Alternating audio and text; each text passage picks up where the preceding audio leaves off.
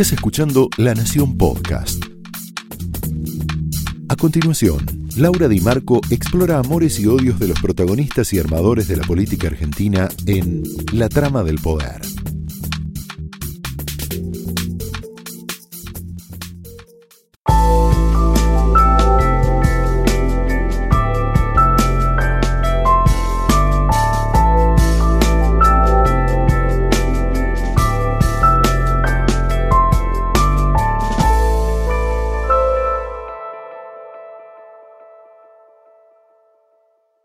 Hola, muy buenas noches. La trama de hoy gira en torno a uno de los personajes centrales de Cambiemos y en realidad un personaje que estuvo en el inicio del PRO. Estamos en su oficina, estamos hablando del jefe porteño, Horacio Rodríguez Larreta, que tiene un deseo inconfesable, no lo dice públicamente ni en las entrevistas de televisión, pero quiere ser presidente desde que tiene veintipocos años. Esto lo sabe la gente de su entorno, lo sabe más o menos todo el microclima de la política. Es inconfesable porque, obviamente, esto, decir esto generaría roces y heridas con el presidente Macri, pero prepara esta candidatura de cara al 2023. Ahí choca con María Eugenia Vidal, que tiene el mismo deseo. Es cierto que las internas en Cambiemos son muy distintas a las que se tramitan en el peronismo, que muchas veces son a los gritos, en el pasado han sido a los tiros, pero existen esas internas, existen esas internas, existen esas tensiones. Claro que Macri y Cambiemos están en un momento muy malo de la economía, en el peor momento de una recesión que no se sabe exactamente cuánto va a durar, más allá de que el gobierno dice que va a ser un ciclo corto, pero bueno, ha dicho muchas cosas que finalmente no fueron así. Y parece irrelevante hablar de esto, parece una locura, la gente realmente no está interesada en estas cosas. El, tema es por qué nos interesa esto, porque justamente la situación económica, la recesión, ha hecho que la figura de Macri cayera bastante fuerte en la imagen y que no tenga la reelección garantizada. ¿Esto significa que no va a ser reelecto Macri? No, tiene muchas chances de serlo. Pero la situación económica lo que hizo es dos cosas. Primero, una caída en la imagen de Macri, en la intención de voto de Macri, y una subida de Cristina Kirchner, que sube en la medida que la economía se resquebraja. Más o menos tienen la misma intención de voto los dos, las, encuestadores más, más, las encuestas más serias hablan de un 35% de intención de voto de Macri y de Cristina, y ambos tienen una imagen negativa alta. Eso hace que en los laboratorios de Cambiemos se evalúen planes B y C, que son muy improbables, esta es la realidad, son muy improbables. El escenario más probable es que Macri se presente para la reelección. Pero lo que tiene de Cambiemos de activo político, a diferencia del kirchnerismo, que nunca se ocupó de pensar en una, en una sucesión, ni tampoco del peronismo federal, que no tiene candidatos que midan demasiado, que midan mucho, que, sean competitivos, es que Cambiemos tiene tres presidenciables, el propio presidente, Macri, por supuesto, pero también están María Eugenia Vidal y Larreta. Entonces, estos son los planes B y C que se evalúan. El otro día hablaba con un encuestador de los más influyentes, de los más serios, y así hacía una pregunta que en realidad yo creo que es la pregunta del millón. La pregunta es, ¿llegamos al piso de la crisis económica? ¿Cambiemos llegó al piso o todavía falta? Porque si llegamos al piso, hay chances de que eh, Macri sea reelecto y sea reelecto en buenos términos, en buenos porcentajes. Ahora, si todavía falta, es ahí donde existe el problema, ¿no? Porque la caída, la marcha de la economía va de la mano con eh, la caída de la imagen presidencial, básicamente. Hay tensiones, eh, estos deseos inconfesables de, la reta de, ser un sucesor, de ser un delfín con posibilidades de llegar a la rosada, genera internas y genera cuestionamientos dentro de la Casa Rosada que a veces no salen, la mayoría de las veces no sale a la luz. Por ejemplo, en La Rosada lo acusan a Larreta de no querer mover policías cuando hay temas, actos públicos, porque bueno, no quiere arriesgarse a que existan conflictos y a perder ni un solo voto en este proyecto casi obsesivo, diría, de llegar a la presidencia. Este es uno de, de los cuestionamientos que, que se le hacen en la más estricta intimidad, porque obviamente el PRO tiene un discurso hacia afuera de eh, nosotros no somos lo mismo que el peronismo, trabajamos juntos hace 10 años, nos llevamos bien. Este obviamente es el discurso políticamente correcto, por debajo pasan otras cosas. Y también es cierto que hay diferencias de estilo entre María Eugenia Vidal, Larreta y Macri, en la relación con la oposición, por ejemplo. Mira, te doy una, una prueba de eso. Juan Grabois debe ser uno de los dirigentes eh, dirigentes de organizaciones sociales más eh, confrontativos, más combativos, que suele tener eh, críticas muy fuertes a Macri, muy fuertes a Cambiemos en general. Sin embargo, hace unos días acaba de decir que le gustaría que Rodríguez Larreta fuera el jefe de gabinete de Cristina Kirchner. Grabois se está acercando a Cristina Kirchner, está ya dentro del kirchnerismo. Esto tiene que ver con el vínculo que tiene la reta con las organizaciones piqueteras, un vínculo que es muchas veces criticado por Macri. Esto pasa sotoboche siempre. Hay diferencias entonces de estilo entre, entre los dos, entre Macri y Larreta, también se expresa con el tema del bono, del bono de 5 mil pesos. Larreta acaba de decir, el gobierno nacional lo que quiere es poner la mayor cantidad de, eh, de reaseguros para diciembre, para que no existan conflictos sociales, con toda la historia que tiene eh, política, que tiene diciembre en, el calendario de la Argentina. Y la reta mm, acaba de decir que la ciudad ya hizo paritarias que llegan, que acompañan la inflación y que no es necesario la entrega de ese bono, aunque vas a ver lo que dice en unos minutos en la entrevista, que deja un poco la puerta abierta. Hoy entonces te mostramos a una figura trascendente, trascendente de Cambiemos, una figura que, está agazapada en algún punto, y te la mostramos esta noche como nunca la viste. La trama de hoy empieza de esta manera.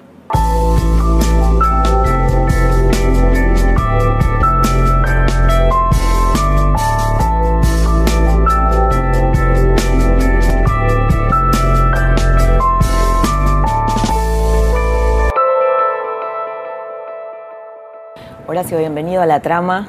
Bueno, te... Gracias por invitarme. No, no, bienvenido y te queremos preguntar muchas cosas y, poder, eh, bueno, abrir un montón de temas que a lo mejor en, eh, programas donde puedes estar más cortito no, no, no podés contar eso, ¿no? O sea, vamos a hablar de, toda la ciudad. Absolutamente. De toda la ciudad, de toda la, política, de toda la política.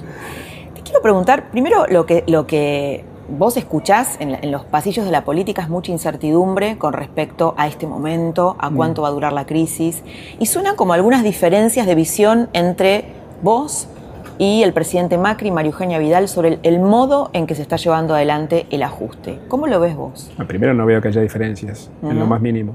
Eh, es cierto que estamos en un momento de incertidumbre, un momento donde hay gente que le cuesta llegar a fin de mes y todo eso genera una angustia. Y todos digamos. Todos vemos que eso sucede. Así como te digo esto, yo tengo la, esperanza, el optimismo que vamos a salir adelante. ¿Le puedes poner una fecha? No, no le puedo poner una fecha. Ya no le ponemos fecha. Como dice el dicho, que el que se quema con leche ve la boca y llora. no, no, la verdad que es difícil. Le pusieron demasiadas fechas. Uno no tiene la bola de cristal, la verdad. Eh, sí es cierto que ya llevamos casi un mes más o menos de, estabilidad económica, eso ayuda.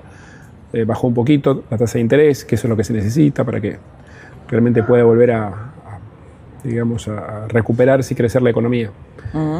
Yo soy optimista. Se están haciendo reformas muy profundas que no tengo duda que van a dar resultado. O sea, la Argentina vuelve a exportar energía, que durante años fue una fuente, una fuente de recursos. Hicimos tan mal las cosas el gobierno anterior que llegamos a importar carísimo además. Ahora con lo de Vaca Muerta, que es un boom, se vuelve a exportar energía, es una buena cosa para la Argentina. Yo estoy viendo ya en la ciudad un boom del turismo muy fuerte. Eso genera mucho laburo acá en la ciudad, restaurantes, hoteles, eso en el verano supongo que lo vamos a ver en todo el país. Digo, hay señales que me dan, me dan optimismo. La verdad que en la ciudad al principio nos costó mucho también, ¿eh? no es que los primeros años... Pero no podían hablar de la herencia recibida. No, en la ciudad al principio, con, Mauricio, con Mauricio. Con Mauricio, que al mes que asumimos tuvimos una lluvia con el agua por acá. Y eso, digamos, nos llevó tiempo a revertirlo. Llegó el invierno y teníamos 80 escuelas sin gas, un drama. Nos pasaron los subtes con vagones de más de 100 años. Digo, al principio costó, bueno, después salimos adelante y bueno, hoy la ciudad está mejor. Ahora, lo, claro, hay una diferencia entre la ciudad a nivel nacional, sí, ¿no? en ningún caso es comparable. lo que digo que, que al principio acá también nos costó mucho. Bueno, a nivel nacional también cuesta salir. Pero una cosa es gobernar una ciudad y otra un país. En ningún caso es comparable. Lo que sí digo que no es fácil al principio. El tema económico hizo que Cristina Kirchner subiera en su intención de voto. De hecho, están más o menos parejos con, con Macri. Y Macri no tiene asegurada la, reelección. Tal, en este punto estamos. ¿Por qué crees que se llegó a este punto? bueno, nadie tiene asegurada una elección dentro de un año. Hay que trabajar hasta el último minuto y más, más lo que, él cayó, cayó, mucho, en, eh, cayó mucho en la incertidumbre, la incertidumbre económica obviamente genera en la gente una situación de angustia, esto de pelearla para llegar a fin de mes es duro. Te insisto, yo estoy convencido que estamos en el camino correcto y soy optimista. Estas reformas que se están haciendo van a dar resultado que Cristina mantenga una adhesión. Bueno, fue presidenta durante ocho años, en la última elección sacó 30 y algo por ciento en la provincia, el distrito más grande, con lo cual, digo, ella mantiene ese caudal, ese apoyo. Mantiene ese caudal, pero dejó el país hecho un desastre, según lo que ustedes dicen. hay eh, gente que piensa que no, que es válido, vivimos en una democracia, ¿no? Es una minoría, porque, bueno, pues, la elección en provincia de Buenos Aires perdió cuando hablamos de un apoyo de, no sé, el 30%, bueno, hay otros 70 que por ahí piensan más parecido a nosotros que... Claro, lo que pasa es que esto también le está pasando a Macri, ¿no? Tienen más o menos un 35% de intención de voto los dos y los dos tienen una alta imagen negativa. esto, se deterioró en estos meses. Es difícil hablar de intención de voto cuando falta un año para la elección, cuando no sabemos quiénes van a ser los candidatos. Es bastante relativo. ¿eh? Yo digo, no descarto, no niego la incertidumbre que la gente tiene, eso es, eso es así. Pero hoy especular sobre intención de voto cuando ni siquiera sabes quiénes son los candidatos, falta un año para la elección, más de seis meses para las pasos. Falta, falta mucho.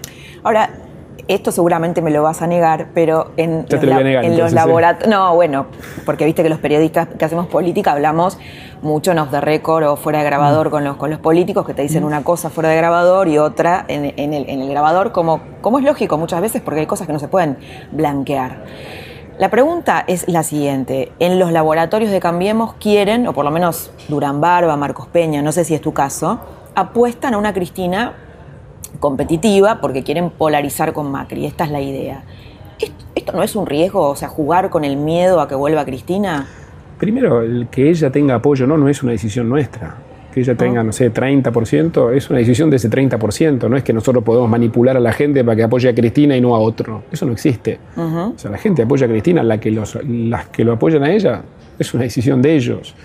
Digo, pensar que uno desde la política puede decir, bueno, yo tengo mi candidato, pero el otro es, eh, quiero competir con este y con este no. Es subestimar un poquito a la gente, pensar que uno puede manipular hay esto eso. de jugar con el miedo a que Cristina Kirchner vuelva y hay un aliento a, que ella compita electoralmente. ¿no? Cristina no va a competir o dejar de competir porque nosotros la alentemos. Es una decisión de ella, de su equipo. Si vos me preguntas a mí, ella está dando todas las señales de que quiere ser candidata. Sí. Todas las señales. Pero es una decisión de ella. ¿Te preocupa? Mira, yo creo que cuando uno está en la gestión, la gente vota por lo que hiciste o dejaste de hacer más allá de los contrincantes o adversarios. Yo estoy convencido que la gente va a valorar el cambio que está impulsando Mauricio con todas las dificultades que estamos teniendo, ¿eh? que te los reconozco y él es el primero en reconocerlo. Claro, el problema es que la gente no está valorando la gestión económica, más allá de separemos la ciudad. Primero lo económico no es lo único. Hoy tenés un país en el que se habla con la verdad, un país en que vos periodista cualquiera puede decir libremente lo que quiera y no te van a escrachar en 678 o pegarte una ficha en la pared ¿Los trolls de Marcos Peña tampoco? No, primero que trolls. Los trolls de Marcos Peña. bueno, es, lo que dice la oposición. Bueno, la oposición dice tantas cosas y nos vamos a tomar como ciertas cada una. Eh, un país en el cual tenés división de poderes, donde tenés un Congreso que tiene mayoría la oposición, no tenemos mayoría, una Corte Suprema claramente independiente, con lo cual ese es el país que queremos, un país mucho más federal. O sea, la transferencia de recursos que el presidente ha promovido a las provincias fue muy grande. Hoy tenemos un país más federal que cuando asumió Macri. Entonces, todas esas cosas también la gente las valora. Y aún en lo económico, que sabemos que es una situación difícil, yo siento que la gente ve que estamos en un camino, que, hay reformas estructurales que van a dar resultado. La gente sabe el país que recibimos también. Así que yo confío que, que estamos bien. Eh, vos me decías al principio de la entrevista que eh, no querías dar fechas, ¿no? Un poco, un poco la gente dice, bueno, ¿qué va a pasar? Mm. Sabemos que el gobierno apuesta que la recesión empiece a ceder en febrero, estos son un poco los cálculos. Es más que apuesta, el gobierno trabaja para que la recuperación económica llegue lo antes posible. Trabaja. Pero el hecho de que no quieras eh, dar fechas, ¿tiene que ver con que se han equivocado otras veces prometiendo cosas que no sucedieron? Tiene que ver con que la economía no es una ciencia exacta y predecir en la economía es difícil acá y en la China y en todos lados. Entonces eh, pero yo estoy convencido de que estamos en el camino y más allá que predecir, estamos trabajando y mucho para ayudar en esta recuperación. Mirá toda la obra pública que hay en la ciudad, por todos lados, ¿no? que incluso algunos me critican de que hay demasiadas obras a la vez. 10.000 puestos de trabajo en la obra pública. Eso ayuda a reactivar la economía. Toda la promoción del turismo que estamos haciendo ayuda a reactivar la economía. El apoyo que le dimos a las pymes de la ciudad con, con mejores plazos para el pagar impuestos, con créditos del Banco Ciudad, todo eso ayuda a recuperar la economía. estamos haciendo muchas cosas, yo te cuento desde la ciudad, pero desde el gobierno nacional, desde la provincia también, para que se reactive lo antes posible. ¿Qué va a pasar con el bono? ¿no? Porque ahí hubo una diferencia, el presidente Macri que quiere que se dé un bono de 5 mil pesos, ustedes que dicen bueno que ya esto está contemplado en las paritarias que fueron siguiendo la inflación. ¿Qué van a hacer? a ver, lo que se busca con esto, más allá del bono sí, bono no, es acompañar la inflación. En la ciudad lo estamos haciendo. De hecho, no tenemos conflicto con los gremios. Entonces, si en ese acompañar la inflación vemos que, y conversándolo con el gremio, que el bono puede ser una alternativa, puede serlo. Lo que yo digo, hoy los gremios lo están pidiendo, ¿no? En la, ciudad. en la ciudad hoy con los gremios acordamos a fin de año llegar al 30%, con lo cual ya estábamos en esos niveles. Pero seguiremos conversando. Si la inflación se proyecta por arriba de eso, conversaremos. Puede ser un bono. El año pasado una parte fue en bono, con lo cual perfectamente puede serlo. Lo que te digo hoy, estamos acompañando la inflación. No es que tenemos que tomar una decisión y después veremos. Lo que pasa es que los 5 mil pesos son por encima, de, al margen de este 30%.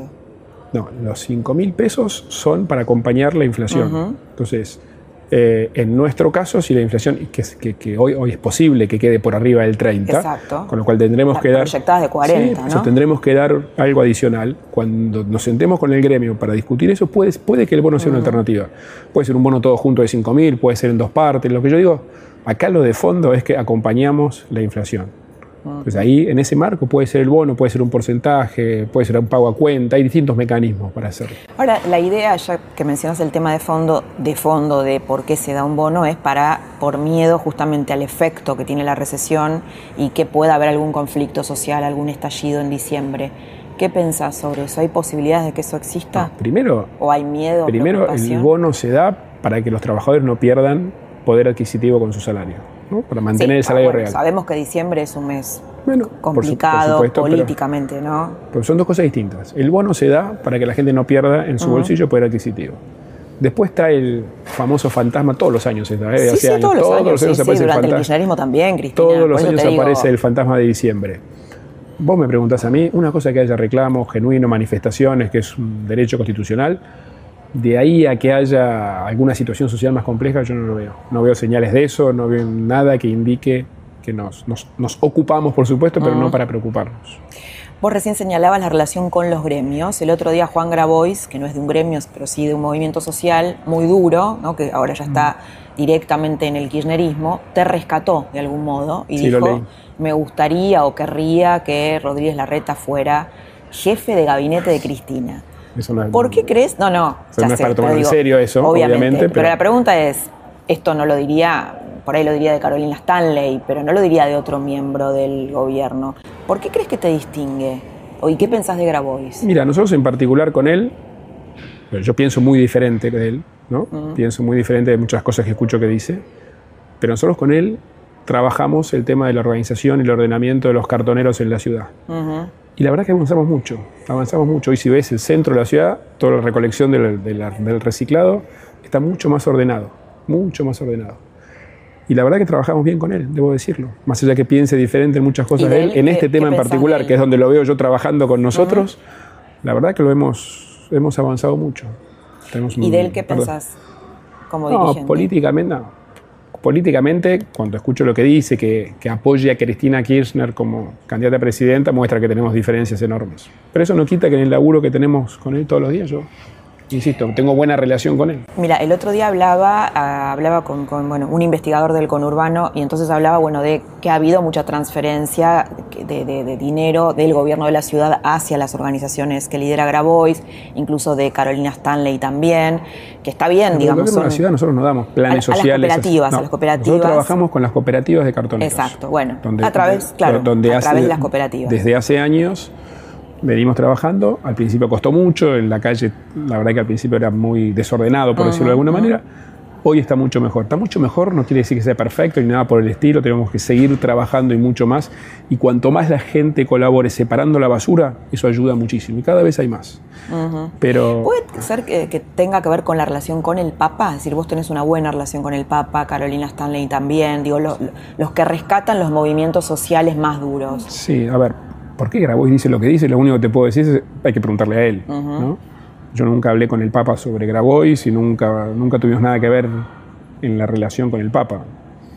Eh, no, no, no, creo que venga por ahí el tema. Pero no sé, no sé, hay que preguntarle a él por qué dice esto. ¿Te sorprendió que haya dicho eso? me sorprendió el, ejemplo que usó. Digo, que me postulé jefe de gabinete Cristina es poco menos que sorprendente, disparatado. ¿Y tu relación con el Papa cómo es? No, yo tengo una relación, primero no, no es cotidiana ni nada por el estilo, vivimos bastante lejos, ¿no? Pero cuando él era cardenal en la ciudad de Buenos Aires, yo era jefe de gabinete del, gobierno con Mauricio, teníamos mucha relación de trabajo, todo el sistema de escuelas eh, públicas no estatales que tiene la iglesia, mucho trabajo social en las villas, tengo relación con los llamados curas villeros, villeros sí. con todo el trabajo que digo, tenés una relación de trabajo como tengo hoy con Poli, con el cardenal, donde hay muchos temas de la ciudad, la, iglesia tiene presencia, sobre todo en lo social tenemos mucho. Entonces, de ahí es que tengo una muy buena relación personal con él, con Francisco.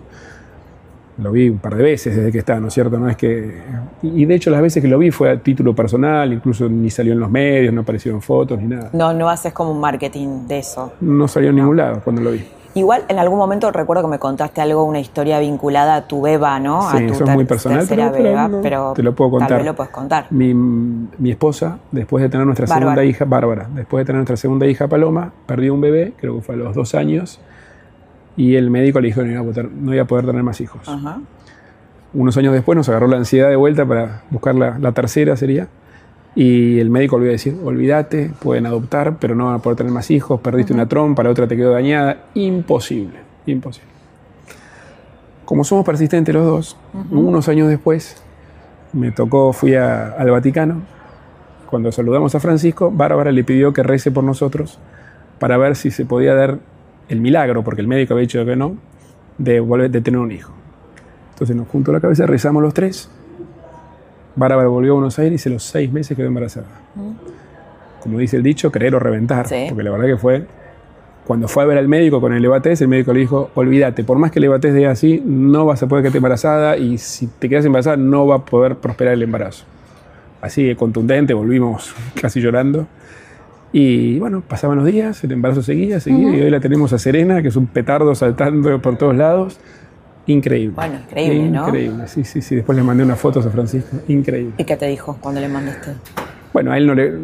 Como que no es que, no es que él recono, acepta que es un milagro de él, Es, muy humilde en ese sentido, ¿no? Pero bueno, la llevamos a Serena cuando tenía seis meses a que la bendiga. Tenemos una. La verdad que es muy emocionante, ¿no? Pienso en el tema y me, me acuerdo de la situación del médico diciéndonos: olvídense, es imposible. Y que seis meses después el médico dijo: esto es un milagro. Un milagro. Horacio, ¿y qué pensás en este contexto de buen vínculo que vos tenés, por lo menos con un sector de la iglesia, cuando algunos obispos de Francisco mm. eh, apoyan a Moyano, eh, critican muy severamente la situación económica, hablan de insensibilidad? Eh, ¿Qué, ¿qué pensás? Que yo tenga un buen vínculo con Francisco o con el cardenal Poli en la ciudad no quiere decir que tengo que pensar igual o que pretendo que, Por eso te pregunto qué sentís cuando ellos lo sentís injusto. Siento que no estoy de acuerdo en algunas cosas que dicen. Eh, además, hay, algunos que lo dicen y otros no, no es una cosa generalizada y tampoco es la palabra oficial de la iglesia. Pero son obispos que ha nombrado Francisco. De, hecho, de hecho, salieron a aclarar el otro día, no sé bien cómo fue la aclaración, que la misa de Luján, Francisco no tuvo nada que ver, digo. Bueno, pero, pero ya no dice que sí tuvo que ver, es decir, ¿no? hay. Yo prefiero, ahí prefiero creerle a los obispos que a Moyano, ¿no? Eh, Moyano queriendo sacarle claramente una burda ventaja política la relación con el Papa, tampoco me gusta eso, no me parece bueno. Pero hay una parte de los votantes de Cambiemos que están muy enojados con el Papa y con la Iglesia por estas cosas. y allá, y qué sé yo, puede ser que a alguno no le guste ese tipo de actitudes. Yo no se le atribuyo al Papa en lo más mínimo. digo, con la responsabilidad que tiene el Papa, la preocupación por el mundo entero, yo no creo que el Papa sepa ni esté atento de qué es lo que pasa si Boyano va o no va a una misa en Luján en, Argentina. No, no, el tema es que, él nombró a esos obispos. Bueno, él nombró a los obispos y eso no quiere decir que, que avale después cada acción de cada obispo que nombra. El obispo tiene mucha responsabilidad en sí misma. Yo no creo que represente, no creo que esté metido en los detalles de la política argentina, para nada.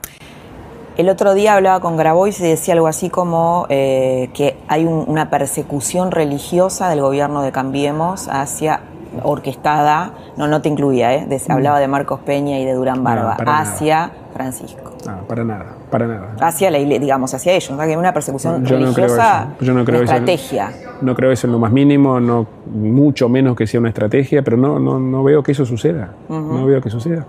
Estuvo Mauricio conmigo este año en el Tedeum, una relación muy cordial con el cardenal Poli. Digo, no, no veo que eso sea así. Horacio, ¿querés ser presidente? Yo estoy muy bien donde estoy. Tengo un cargo apasionante. Mirá lo que es esta divina ciudad que tenemos, la cantidad de cosas que tenemos que hacer. Digo, Yo lo que quisiera, sí, te lo digo, lo digo un poquito más, más claro que otras veces. Yo aspiro a, a seguir siendo jefe de gobierno en la ciudad el año que viene no, no es momento de lanzar candidaturas ni nada, pero yo creo que sería lo natural. Pero, a ver, en el 2023, en un futuro, olvídate de, en un futuro, como aspiración. El futuro es muy largo, el futuro es largo. Como aspiración. Esto vos lo decís, así lo has dicho. Mira, yo estoy muy bien donde estoy, tengo un cargo fantástico, tengo miles de cosas para seguir haciendo en la ciudad. Muchos de los proyectos que hoy ves por todos lados en la ciudad, que hay muchos proyectos en marcha, no termina en el 19. Después vemos. Planificar de acá cinco años es un poco mucho. Bueno, hay, sabés que hay existe una teoría, eh, hay varias, ¿no? Pero circulando, que, a ver qué pensás vos de eso, que justamente como Macri no tiene asegurada su reelección, lo más probable es que él se presente de todas maneras, pero hay dos presidenciables, ¿no? Uno sos vos, otro es María Eugenia Vidal. ¿Qué grado de, es más, te diría, hay como otra versión bastante fuerte, que un sector del establishment le gustaría que fuera María Eugenia Vidal esta, la candidata, porque es complicado que los dos jefes de la grieta, eh, alguno de los dos lideren este momento. Algo que dice un sector del círculo rojo, para ponerlo en términos de Durán Barba. A un año de las elecciones siempre hay especulaciones de todo tipo. Siempre se dice, se desdice, se vuelve a decir. Cada vez que viene una elección escuchamos todas estas cosas. Yo no tengo duda que el candidato de Cambiemos va a ser Mauricio Macri. No solo no tengo duda, sino que está bien que así sea. Por supuesto, él tiene que ser nuestro candidato. No, no veo ninguna otra alternativa, ni plan B, C, D, nada. ¿Lo han hablado esto con él? No, necesitamos hablarlo porque es así, es un hecho. Así como yo te dije, yo aspiraría en la ciudad a seguir, a intentar, ¿no? A presentarme para seguir trabajando en la ciudad. También bueno, dije, bien, tenés buena imagen en la ciudad. Sí, pero bueno, que la gente, la gente decide, ¿no? Eh, así como digo eso, también digo que lo natural es que Mauricio sea el candidato y vamos a acompañar todos para que la gente acompañe. ¿Qué pensás de la posibilidad de que se presente Lustó? ¿Se presente en, a nivel nacional o en la ciudad? A nivel nacional. todas estas especulaciones yo también las leo en algunos medios, no, no, te voy a decir que nunca Digo, porque te lo saca del ámbito de la ciudad donde tuvieron una elección muy peleada, casi gana Lustó. Tuvimos una segunda vuelta más cercana, la primera tenía más diferencia. Primero respecto a la ciudad, como yo te dije antes, una vez que vos, cuando vos gobernás, la gente te vota o no según el trabajo que haces, más allá de quién sean los otros candidatos. O sea, la gente si ve que la ciudad está bien y hay la ciudad estaba bien, digamos, había buena imagen de gestión y sin embargo Lustó casi... Claro, pero yo no era, pero no era mi reelección, no era mi reelección. Cuando vos estás y vos te presentás a tu reelección, la gente te vota según el valor que le da a tu gestión. Si hiciste las cosas bien, te voy a votar. Si hiciste las cosas mal, no, independientemente de quiénes sean los otros candidatos la especulación a nivel nacional, y yo no la veo, hacer una interna al presidente, porque hoy está dentro de, Martín está dentro de Cambiemos y yo tengo muy buen diálogo con él, ¿eh? buena relación, lo respeto y lo valoro mucho. Me parecería, hoy me parecería raro, no lo veo. ¿Y por qué crees que estuvo casi a punto de ganar? ¿Hay algo parecido? ¿Hay un electorado similar que, que se disputan? Mira, qué sé yo, hacer especulaciones electorales. Cuando uno, en ese, en ese momento yo representaba la continuidad del gobierno. ¿no? en una elección de dos vueltas, siempre lo que suele pasar es que la oposición se junta, toda la oposición se junta en el candidato que salió segundo. Eso pasa en muchos balotajes, ¿no? Pero de vuelta. Lo votó el kirchnerismo, decís. El lo asumo, si yo tuve, yo tuve votos muy parecidos a la primera vuelta, o sea, unos poquitos más. Con lo cual, si, lo mirás desde la matemática, naturalmente lo votó él todos los que no me votaron a mí. ¿No? Lo votaron a él todos los que en la primera vuelta, ¿no? los que votaron a diferentes candidatos. Exactamente. Bueno, o sea, no, no, no, no te gustaría tal vez una que él se presentara como candidato a presidente, o no lo verías como un escenario posible. No, no digo, no, lo veo como un escenario realista posible, no lo veo. Yo, estoy convencido, como te dije antes, que el candidato tiene que ser Mauricio Macri. Alguna vez escribí, este, y vos medio que te molestaste, eh, que había una molestia de Macri en algún momento con Yo nunca dije molesté. Nunca es verdad, vos nunca, nunca no, te dije, yo nunca me quejo de las cierto, notas. Es cierto, nunca pero me quejo. a tu alrededor, es verdad, es verdad. Es, a mi alrededor, qué sé yo, nunca te dije nada. el arretismo, podemos ah, decir, el arretismo. Alguno, porque yo no sé. Yo no dije nada. La columna era algo así, algo así basada en muchas fuentes de, oficiales, que eh, había como una incomodidad del presidente Macri porque sentía que vos estabas como demasiado lanzado a querer ser presidente y, por ejemplo, eso influía en que no movías ningún policía para eh, controlar ninguna marcha porque no querías, bueno, tener algún conflicto o que nada pueda empañar ese, ese proyecto tuyo. Eh, ¿Qué hay de cierto en esto o cómo lo ves vos? Mira, primero mi relación con Mauricio está igual de óptima que hace 15 años. Hablo con él, no te digo todos los días porque no tenemos esa cotidianeidad que teníamos cuando lográbamos juntos en, este, en el gobierno, pero tres, cuatro veces por semana, generalmente los fines de semana con un poquito más de tiempo, hablamos, tengo reuniones con él dos veces por semana en promedio, digo, lo veo mucho, lo veo mucho, ayudo todo lo que puedo. Él tiene ese corazoncito de, intendente todavía, con lo cual me llama y me pregunta muchas cosas de la ciudad. Así que la relación con él tiene el mismo nivel de confianza que tenemos hace años. Después, en el día, después, no, después en el día a día de la gestión, con la cantidad de cosas que uno maneja, puede ser que no en todo pensemos igual. Te diría, es hasta casi sano eso. Y en algunas cosas podemos no pensar igual.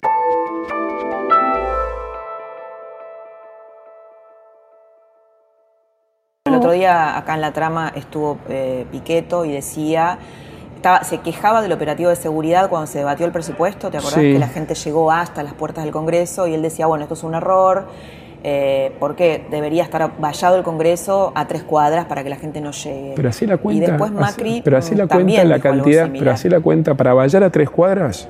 Imagínate el perímetro del vallado. Tienes que tener un millón de policías. ¿Cómo vayas a tres cuadras? Que nadie entre a la zona a tres cuadras a la redonda, donde hay gente que vive además ahí. ¿Cómo se tiene que pedir el documento a cada uno que entra? A ver Es imposible. O sea, fácticamente es imposible eso.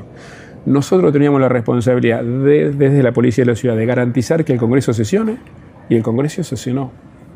Y en el sesionó porque no hubo ningún hecho grave de violencia. Sesionó. ¿no? El Congreso sesionó porque la policía garantizó de que no hubiera hecho ningún hecho grave de violencia. Exactamente. El accionar de la policía ayudó a garantizar no hubo un solo civil herido, ni uno solo. La policía garantizó la seguridad del Congreso. El Congreso pudo sesionar, a pesar de que había una estrategia explícita del kirchnerismo. Para boicotear la sesión. De generar caos afuera, para usar eso como excusa de boicotear la sesión. Tal es así que como no había razones, aparece Morón mostrando una foto falsa. Ya fue el, colmo de la ridiculez, fue eso, ¿no? burdo. Pero claramente la estrategia era esa. Y nosotros, trabajando como trabajó la policía, logramos que eso no suceda. El Congreso sesionó, que ese era el objetivo. Es imposible pensar que vas a vallar tres cuadras a la redonda, una mm. zona donde vive un montón de gente. también se quejó, ¿eh? de, no sé si quería que vayaras tres cuadras a la redonda, pero no, me dijo esto nada. trascendió, sí. ¿Que el de la última? Sí. No me dijo nada, no escuché ningún tiene quejas sobre la seguridad, sobre que no está conforme con la seguridad y con este tipo de actos. Yo estaba al día. una cosa son cosas distintas. Una cosa es el orden público en una manifestación y otra cosa es la seguridad de la gente. La seguridad de la gente es nuestra principal preocupación en todos los barrios de la ciudad y estamos trabajando para eso muy mano a mano, codo a codo con Patricia Bullrich. Eh, los operativos de narcotráfico. Que mejor la seguridad? Digo, por todos estos problemas que hubo, estos hechos de violencia fuertes en la 9 de julio. Sí, a ver, yo podría decirte, podría mostrarte las estadísticas que donde muestran que los homicidios en la ciudad bajaron. ¿no? Apareció en la tapa de los diarios ayer. Pero mientras haya uno es un drama. Entonces, una familia pierde un ser querido, las estadísticas no dicen demasiado. Yo lo que digo es que estamos trabajando mucho en todos los frentes para mejorar la seguridad de la gente, poniendo más policía en la calle, policías que tienen ya un chaleco antibalas que funciona, que tienen un teléfono que no tiene redes sociales, que es una fuente de distracción. El teléfono no tiene redes sociales, ni Facebook, ni nada, y tiene un GPS para que el comisario pueda verificar que el policía está donde tiene que estar. A fin de año tenemos otra tanda de 1.900 policías que salen a la calle, es un número grande del, Instituto de Formación Policial. Estamos trabajando en todos los frentes para mejorar la seguridad. Hicimos un operativo especial ya hace tres meses y algo, de una especie de cerrojo en la zona de Palermo para el tema de las motos, que había habido muchos casos. Eso bajó en esa zona, que era la zona más complicada Hoy tenemos un mapa del delito donde yo te puedo decir en cada barrio qué delitos hay, cuáles suben, cuáles bajan, a qué hora se cometen, si es a un hombre, si es a una mujer. Hoy tenemos una cantidad de datos que antes no había que nos permiten direccionar mejor a la policía. Estamos trabajando para eso. Y tema orden público, volviendo a esto, ¿no? Yo recuerdo ese día, eh, bueno, Macri se molestó por cómo fue la seguridad o cómo vos manejaste la seguridad en Eso no me lo este dijo nadie, eso vos lo sabés, pero estamos hablando del que pasó hace poquito. El que pasó hace poquito, y Piqueto dijo, y lo dijo en cámara, que era un acto casi insurreccional, ¿no? La gente afuera tratando de boicotear o de frenar la votación de, una ley, ¿no? Por supuesto. no hubo nadie de Cambiemos que dijera eso. pero ¿qué es insurreccional, antidemocrático, que por medio de la violencia quieren impedir el Congreso, yo estoy 100% de acuerdo. La policía trabajó para impedir que eso se, concrete. Pero digamos. Bueno, eso, eh, ahí es donde está la crítica, ¿no? Porque. Pero que no, no, tenía que actuar la policía. Sí, claro, no, no, no, sí. Lo que pasa es que eh, justamente el hecho que la gente haya llegado hasta el Congreso, la forma en que se manejó la seguridad estuvo ahí a, muy poquito de que haya de que no un hecho. Bueno, pero no sucedió. Gracias a cómo actuó la policía, no sucedió. Digo, el Congreso pudo funcionar. No hubo un solo, un solo civil herido. Sí, hubo ahí un... Porque este, no, no, digo... Tuvo que interrumpirse un poco para que, porque amagan hasta cierto punto y después eh, hubo un cuarto intermedio bueno, porque lo pidió, el kirchnerismo. Ahí, está la muestra de que ellos buscaban justamente una excusa afuera. Claro, exacto. Sí, bueno, y no se la dimos esa excusa. No se la dimos porque la policía actuó bien. De hecho, te insisto, no hubo un solo civil herido. Pensá que había miles y miles de personas, la gran mayoría en forma totalmente pacífica. O sea, los que tiran piedras son un pequeño grupo, todo el resto era gente que fue a manifestarse en forma pacífica. En el medio de los que tiraban piedras, no hubo uno solo herido. O sea, la policía contuvo la situación. No es, no, es, eh, no es lo que dicen los manifestantes, ¿no? Pero, pero de vuelta, el mal, lo, tienen que decir los hospitales, no los manifestantes. Bueno, sí, hubo, gente en los, hospitales, los heridos, los complicados fueron los policías. Uno con una pierna quebrada, dos con un piedrazo en la cabeza. Sí, sí, sí, está bien, pero digo, justamente de ahí las críticas por cómo se manejó, porque esto ya había sucedido un año antes. Pero no, entiendo el, claro, un año antes había sucedido. No sé, la crítica tendrías que charlar la voz, son los funcionarios del gobierno nacional los que están. No me lo dijeron. Los que están. No sé con quién charlarlo eh, porque la no me dijeron. Del, del peronismo también lo ha el criticado. No, Por no, supuesto no, está molesto el kirchnerismo. Piqueto, Piqueto, Piqueto no es el kirchnerismo. Bueno, digo, él tendrá, si lo eligen a él, tendrá otra forma Esto, a ver, cuando empezó la entrevista, lo que dice estamos igual que hace un año, ¿no? De, mm. la gente tirando piedras, los manifestantes. Si vos, si, vos, querés. que no se había hecho bien un trabajo de inteligencia previo. ¿Pero qué quiere decir un trabajo de inteligencia previo? Que eh, saber que iba a haber violencia en el Congreso. Pero sí, pero digo, el hecho de que vaya a haber violencia, justamente como sabíamos que podía haber violencia en el Congreso, es que se puso la policía para contenerla. La verdad que no entiendo a qué se refieren con que inteligencia previa. ¿Qué quiere decir? Ir a averiguar a ver si va a ir algún. Digo, para eso está la justicia. Si la justicia quiere meter preso a alguno, tiene que meter preso a la justicia. La, policía hizo su trabajo. Te paso al fútbol. Tema, que es garantizar la seguridad. Bien, bueno, te digo, hay críticas sobre las discutimos. Hay críticas. A mí, a mí de nuestro equipo nacional, nadie me dijo nada. Es más, tuve un montón de gente que llamó para felicitar por cómo la policía había garantizado el accionar del Congreso. ¿Hace un año también? Hace un año más todavía, sí, claro. Hace un año fue mucho más, mm. mucho más complicado, porque la cantidad de gente tirando piedras era mucho mayor. Y a pesar de esa situación, el Congreso sesionó. Ese es el objetivo de la policía, garantizar la casi seguridad. Tuvo que salir Lilita Carrió a salvar las papas porque casi hay una masacre. O sea, fue, ¿te acordás de eso? Fue muy, muy terrible lo que pasó hace un año. ¿Qué quiere decir una masacre? Eh, tiene que ver con que habían, eh, Cambiemos finalmente, querían sacar por decreto lo que se estaba discutiendo y Eso no tiene nada que ver con la discusión, eso tiene que ver con el tratamiento de ley. Tiene que ver con el violencia afuera. Pero bueno, no importa, bien, vos, eh, digamos, estás orgulloso de la, cómo se manejó el tema. Eso acá había un objetivo, que era que el Congreso sesione. Perfecto. Y el kirchnerismo tenía un objetivo contrario, que era que no sesione. No te estoy hablando del kirchnerismo, te hablo de Macri y de, del peronismo federal. Pero bueno, bueno, entiendo. las declaraciones de, Pichetto fueron públicas, entiendo que te lo dijo. Con Macri no me, no, me, dijo nada. Está bien, bueno, bueno. Tema Copa Libertadores, tema violencia en el fútbol, ¿no? El presidente en un momento, no me vas a decir ahora que no lo dijo. Sí, claro, que me lo dijo a mí primero. bueno, eh, el, presidente habló de incluir gente, visitantes en los partidos y ustedes se negaron. ¿Por qué? No, no fue así. No fue así, basta ver los diarios de esos días. El presidente me llamó yo le dije mm. que para poder poner 2.000 policías que más o menos se necesitaban un partido como ese, yo en la ciudad tengo que vaciar media ciudad de policías, porque los policías no sobran, están en la calle. Que podíamos hacerlo si ellos colaboraban con fuerzas federales. Me dijo, sí, habla con Patricia. Hablé con Patricia y me dijo sí, y ahí nomás organizé una reunión entre Patricia Bullrich y Ocampo. Y coordinaron cómo sería la seguridad con, colaborando fuerzas federales para poder organizar el partido. Estaba eso así y los dos clubes dijeron que no. Los que dijeron que no fueron los clubes. ¿Y crees que eso es un fracaso del cambio cultural?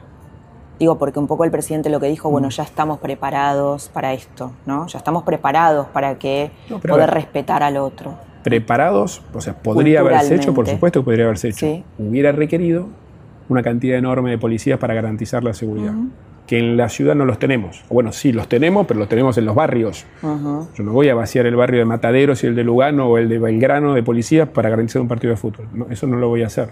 y, justamente por eso es que le dije a Mauricio, podemos hacerlo si participan fuerzas federales.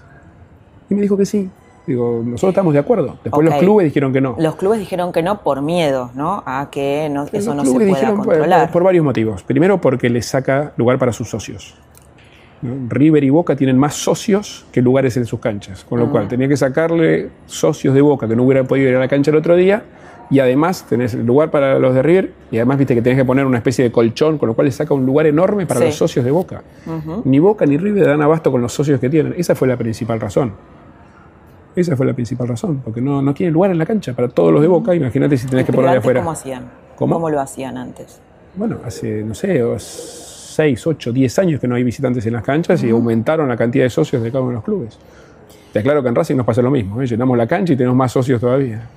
Sí, igual hay algo de ahí que tiene que ver con no poder respetar al otro, ¿no? con tener miedo a que finalmente Yo fui en algunos casos a ver partidos de fútbol, fui a ver al Barcelona. Sí. Juega el Barcelona, son todos de Barcelona. No hay visitantes. ¿Por qué no hay visitantes? Porque está todo el estadio vendido a los socios de Barcelona. Lo mismo pasa en la mayoría de las canchas en Europa. Sí, sí, de, hecho, digo, volviendo a la Argentina, la idea era justamente, a ver, un poco la propuesta de Cambiemos era bajar los niveles de violencia política, ¿no? Y por eso no, es violencia política, eso no es violencia política, de violencia, política, de violencia verbal, de sí, hay muchas cosas que se canalizan, ¿no? En el tema de los barras. pero no es violencia Los barras están vinculados a la política también. Algunos sí, otros no, pero no, no, no puede decir que la violencia del fútbol es violencia política. Por algo Macri, por algo Macri dice, bueno, ya estamos preparados para esto. ¿no? En Buenos Aires llevamos cinco años más o menos que no tenemos incidentes en el fútbol. Es cierto que con locales, pero claramente se viene mejorando esa cultura del fútbol.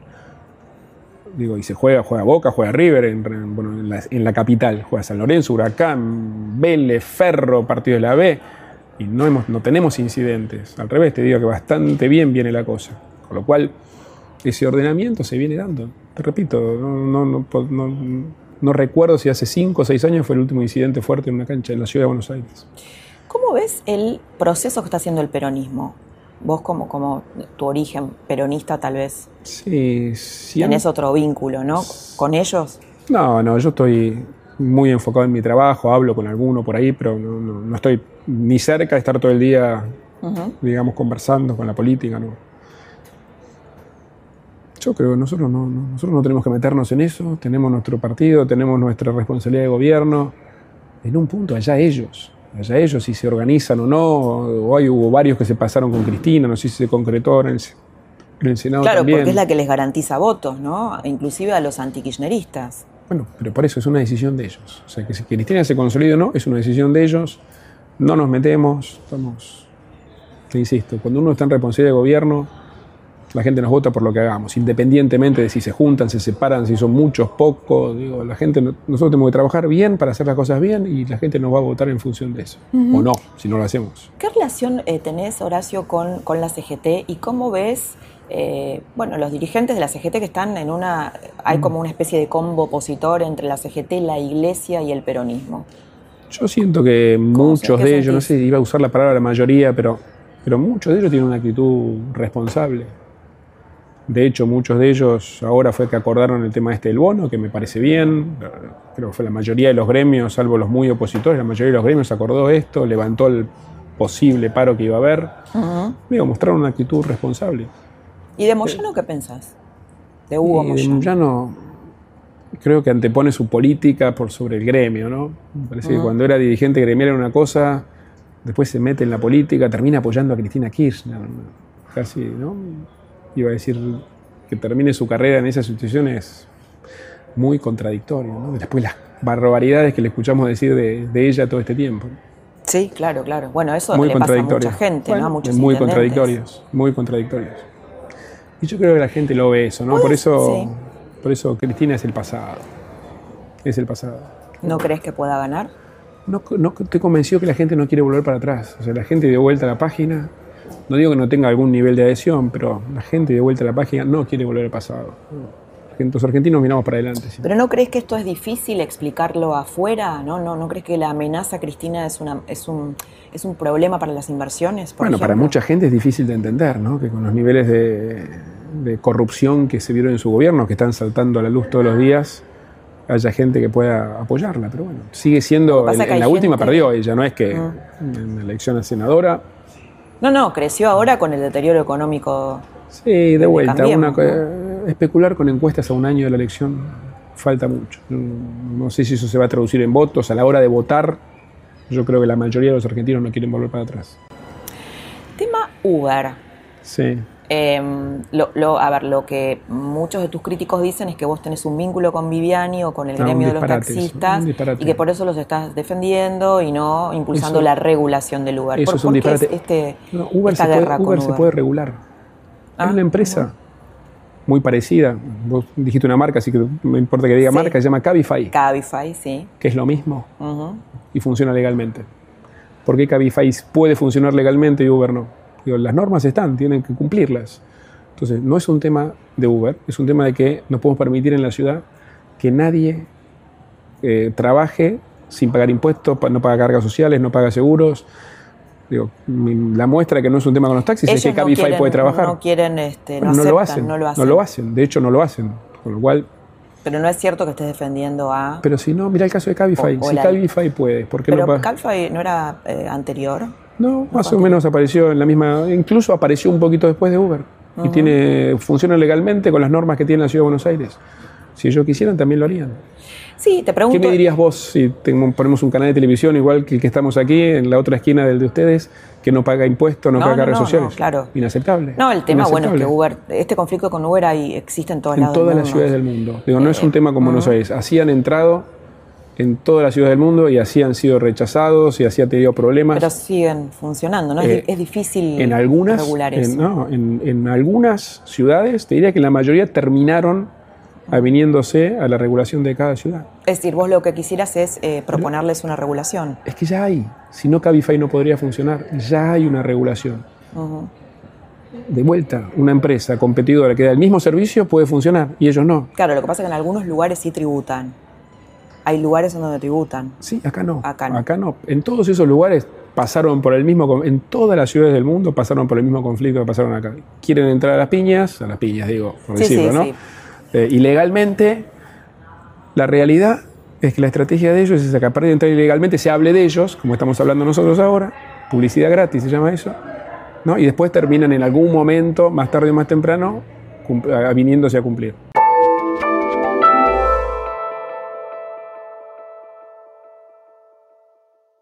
Te imaginas la salida de esta crisis y el 2023?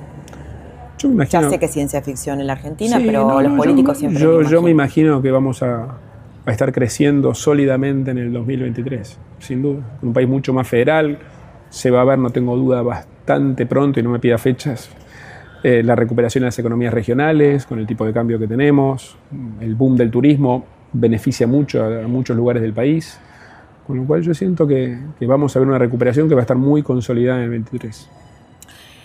¿Hay alguna diferencia entre vos y Macri con respecto a la relación a hacer acuerdos con la oposición? Vos tal vez tenés un vínculo más eh, donde generaste acuerdos, María Eugenia Vidal también. Pero Macri, Macri gobierna hace tres años mm. con minoría en la Cámara de Diputados y en la de Senadores, en las dos. Igual que Macri gobernó la ciudad durante sí. ocho años en minoría en la legislatura. Y sacó un montón de leyes, de hecho están estos días sacando el presupuesto. Entonces, eso muestra que ha habido innumerables acuerdos con la oposición de vuelta, en el, en el Senado y en diputados. Digo, ha habido acuerdos con la oposición todo el tiempo a lo largo de estos tres años, donde Macri consiguió aprobar la gran mayoría de las leyes que, que propuso. Entonces, eso muestra una voluntad de acuerdo clarísimo que se ve en el Congreso, que es donde se reflejan los acuerdos. Sí. ¿Cómo, ¿Cómo, la definís a María Eugenia Vidal? Que también hablábamos, bueno, ella también por ahí tiene un vínculo con Massa, un vínculo con el, eh, con el peronismo racional, ¿no? un vínculo, digo, más allá de, de, de, los acuerdos puntuales que haga, un vínculo más institucional, más personal, más político. ¿Cómo la evalúas? Más allá de. No, yo la valoro muchísimo, la quiero mucho, soy amigo de ella sí, de hace sí. 20 años, trabajamos juntos hace 20 años años prácticamente y la quiero y la valoro muchísimo. Tengo una relación personal muy, muy cercana con ella. Y, y la valoro muchísimo además como dirigente político. ¿no? La, digamos, la valentía que ha mostrado en la provincia de pelearse con las mafias, con, el, con la provincia que recibió, quebrada, como dijo ella al principio, realmente está haciendo un esfuerzo enorme para sacarla adelante. Ahora, lo, lo que se dice cerca de ella es, vos sos respetado, eh, sos muy buen gestor, ella tiene carisma. ¿Cómo se va a tramitar eso de cara a la sucesión de Macri? Oh, pero la, la, posible discusión de una posible sucesión de Macri dentro de cinco años. Bueno, se bueno. piensa esto, por más que sea políticamente incorrecto decirlo. No, no, no es incorrecto, es, es, es, temprano, no es incorrecto para nada que se, que se hable de política alternativa, yo lo veo temprano. ¿no? Eh, y de ninguna manera tengo esta cosa de, de, que competencia con ella, de que si ella tiene, ella tiene su perfil muy valorado, yo tengo el mío, y entre los dos nos llamamos bárbaro. Uh -huh. bárbaro. ¿Qué errores cometió Cambiemos en este año, que, que, que, es olvidable, no? Bueno, lo dijo Mauricio con bastante Pero desde tu crudeza, perspectiva, ¿no? ¿qué, ¿qué, pensás? No, no, yo coincido en cosas que dijo él, ¿no? En, primero, en, en, que por ahí al principio del gobierno no, no planteó con la crudeza y brutalidad del caso la, la situación que recibió. ¿No? Uh -huh. Y que en algún punto él explica que es porque se necesitaba generar optimismo en la Argentina para que la gente vuelva a confiar en el país, ¿no? Si contábamos la catástrofe recibida. Pero bueno, sí, con, igual, con, con, el igual diario del lunes. No invirtieron, ¿no? Digo, igual tampoco. Con el llegaron. diario del lunes él, él hizo esa autocrítica. Y la otra también comentó de, digamos, de, de problemas de coordinación en el funcionamiento de la economía. Y bueno, el, el resultado ¿Vos coincidís está. con eso o agregarías algo no, más? No, yo coincido con eso. Y coincido también que digamos, gran parte del problema que tuvimos este año fue una crisis internacional que nos pegó por todos lados. Bueno, a nosotros nos afectó más que a otros países. ¿no? Porque somos un país más vulnerable que otros por el déficit fiscal que teníamos, uh -huh. claramente. Nos afectó más que a ningún otro, porque, son, porque tenemos un déficit que yo creo que estuvo bien Mauricio en su, al principio del gobierno de ir bajándolo gradualmente. Si no, hubiera requerido un ajuste brutal al principio y se intentó hacer más gradual. ¿Marcos Peña es un problema o es una solución para Macri? No, Marcos Peña es un, un gran apoyo para Macri, un gran complemento para Macri en muchas cosas. Yo con Marcos sí, con él hablo todos los días. Ah. Todos los días hablamos, nos chateamos mensajes, qué pasa con esto. Digo, tenemos desde la operatoria del laburo tengo una relación más cotidiana con él, a veces que incluso con Mauricio. Esto hace 15 años que laboramos juntos. Sí, sí, Yo sí, lo valoro claro. muchísimo, además tengo mucha, muy buena onda personal. ¿Y Durán Barba cómo lo definís? Durán Barba es un tipo inteligente, muy inteligente. Yo también lo aprecio muchísimo. Soy amigo de Jaime de 12, 13 años más o menos. Un poquito más. ¿Y si tuvieras que hacer una definición de él? ¿Cómo lo definís? ¿Es el estratega? ¿Es el gurú? Ah, la palabra gurú no, no, no es, un, es parte de nuestro equipo. ¿no? Trabaja siempre en la estrategia política, en la estrategia electoral, en la, la estrategia en general. Y es parte del equipo y muy, yo diría, de mucha confianza de todos nosotros. Mía, de Marcos, de Mauricio, de María Eugenia, de todos.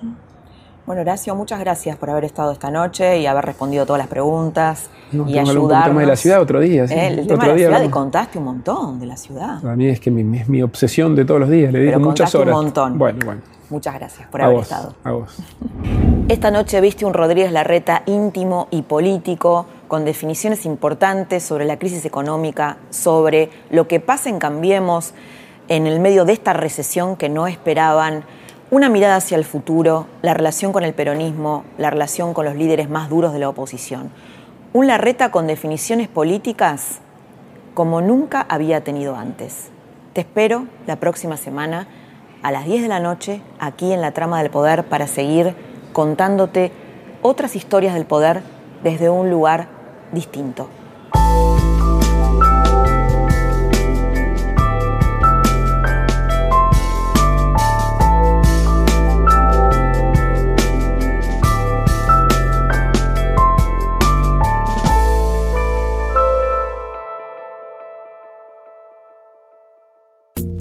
Esto fue La Trama del Poder con Laura Di Marco, un podcast exclusivo de La Nación.